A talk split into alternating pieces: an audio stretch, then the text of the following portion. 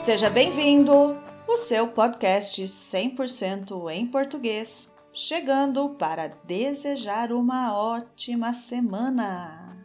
Mais uma vez, uma ótima semana para você que escuta esse podcast caminhando, escuta levando o cachorro para passear, escuta limpando a casa, escuta dirigindo ou andando de bicicleta. Escuta nos momentos de insônia e escuta para participar dos 30 minutos de conversação todos os dias. Pegue o seu caderno, a sua caneta e venha para a sua prática diária. Afinal, nós, você e eu, somos o podcast Falar Português Brasileiro. Todo dia um pouquinho, 30 minutos de conversação. Acesse a minha página falarportuguesbrasileiro.com e faça sua inscrição. O início é imediato. Venha, venha, venha! Caso você já esteja inscrito na minha lista de interesse em fazer conversação, comece a abrir os meus e-mails. E-mail fechado não gera conhecimento. Pense nisso. Não se aprende um idioma por osmose. Bem que se poderia, né? Mas se aprende o idioma por contato diário com o idioma, com dedicação. E falando sobre contato diário, no episódio 118 falei sobre as novelas brasileiras.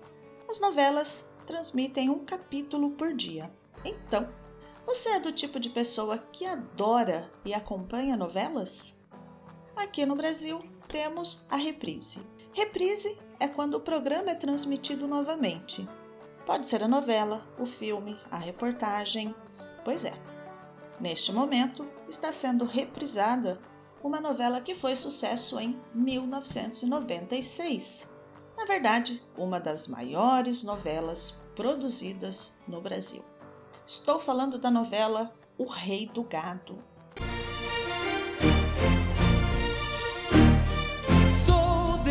chão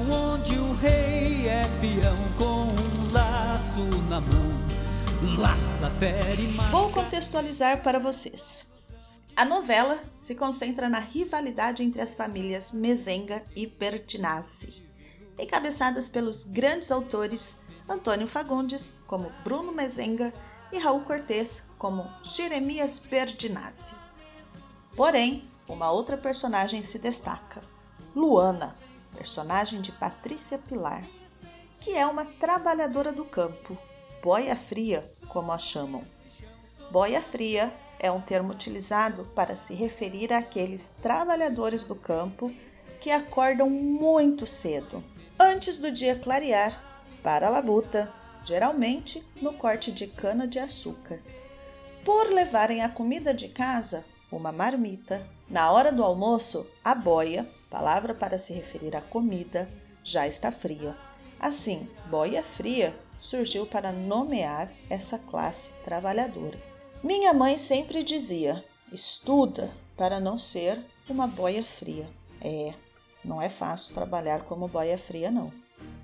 Luana faz parte de um grupo do Movimento Sem Terra, MST, até se separar deste grupo, depois de um acidente e ser acolhida em uma das fazendas de Bruno Mezenga. E aqui chegamos no ponto principal do episódio de hoje. A representação do MST na novela talvez seja tão ou mais relevante hoje quanto há 27 anos no seu lançamento original. O grupo mostrado na obra de ficção vive em barracas improvisadas, na beira de estradas ou em acampamentos assentados em terras ociosas que são ocupadas. Quem viaja com frequência pelas grandes rodovias interestaduais brasileiras, com certeza já se deparou com essas barracas improvisadas com pedaços de madeira e outros materiais. Mas como estas pessoas chegaram a estas situações? O que elas esperam com essas atitudes? Bom, vamos ver isso agora.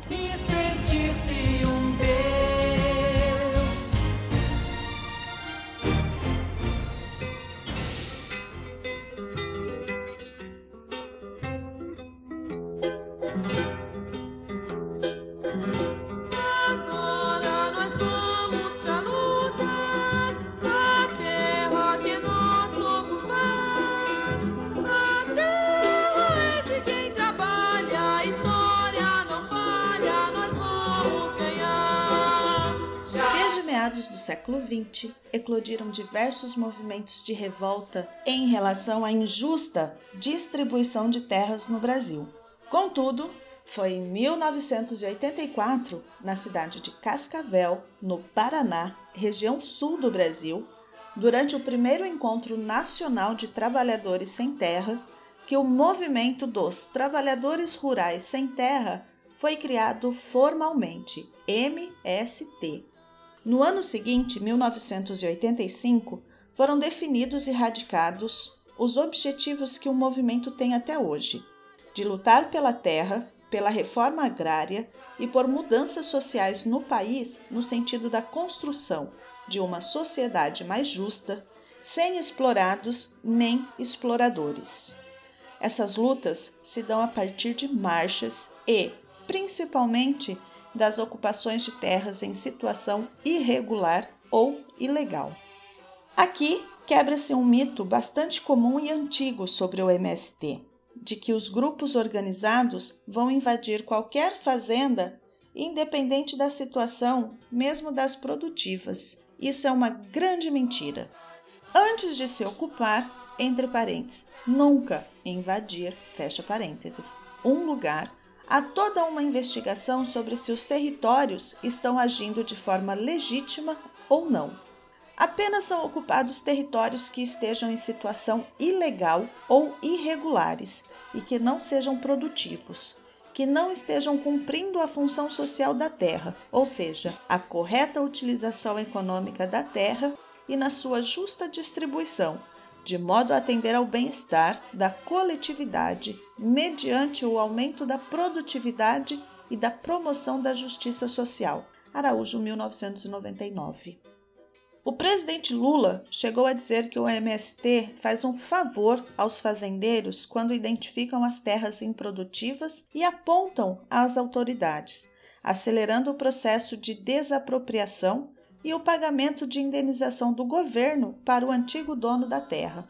Aos poucos, com muita luta e sofrendo muitas perdas pelos confrontos com grandes fazendeiros, o MST avança no século XXI com mais de 8 mil latifúndios ocupados e mais de 350 mil famílias assentadas.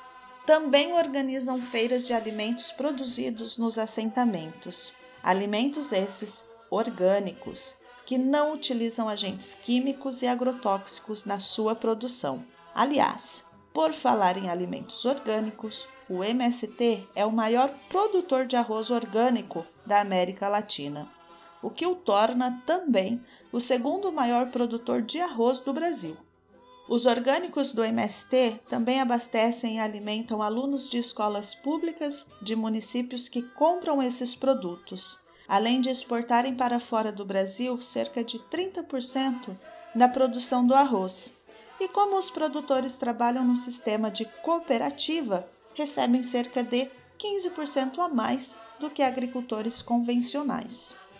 Vale lembrar que a Rede Globo, que exibe e reprisa a novela O Rei do Gado, que retrata com certa fidelidade a realidade e a luta do MST, essa é a mesma emissora que exibe em seus intervalos os característicos comerciais falando que o agro é pop, que nada mais são do que propagandas do agronegócio poderoso e latifundiário que sempre se opôs ao MST e quaisquer mudanças que pudessem ameaçar o seu poder e o seu capital. Em anos recentes, houve até a tentativa de taxar o MST como um grupo terrorista. No entanto, é uma tentativa que parte de grupos ideologicamente contrários à atuação social do grupo e financeiramente interessada na manutenção do agronegócio como ele é. Nas eleições brasileiras de 2022, o MST fez história ao lançar 15 candidaturas próprias a cargos de deputados estaduais e federais e elegendo seis dessas candidaturas nos estados de Pernambuco, Ceará, Bahia, Rio de Janeiro e Rio Grande do Sul. Agora, com mais representação institucional e em um governo mais favorável às políticas públicas, é esperado que a agenda da reforma agrária popular avance mais do que nos últimos seis anos de governos conservadores. Esse permanece sendo um grande desafio, pois, apesar do cenário político geral mais positivo que estamos vivendo, o agronegócio estabelecido, rico e poderoso ainda tem muito a oferecer quanto a impedimentos dos avanços sociais. A luta de meados do século passado se mantém. Não se pode relaxar, e a cada passo avançado deve-se manter o avanço cada vez mais forte para que novas conquistas se tornem realidade. Eu fico por aqui e na luta por uma alimentação mais saudável, por uma distribuição de terras para aqueles que querem produzir e por uma agricultura familiar presente e valorizada na mesa dos brasileiros e, por que não, do mundo. Um abraço a todos e boa semana.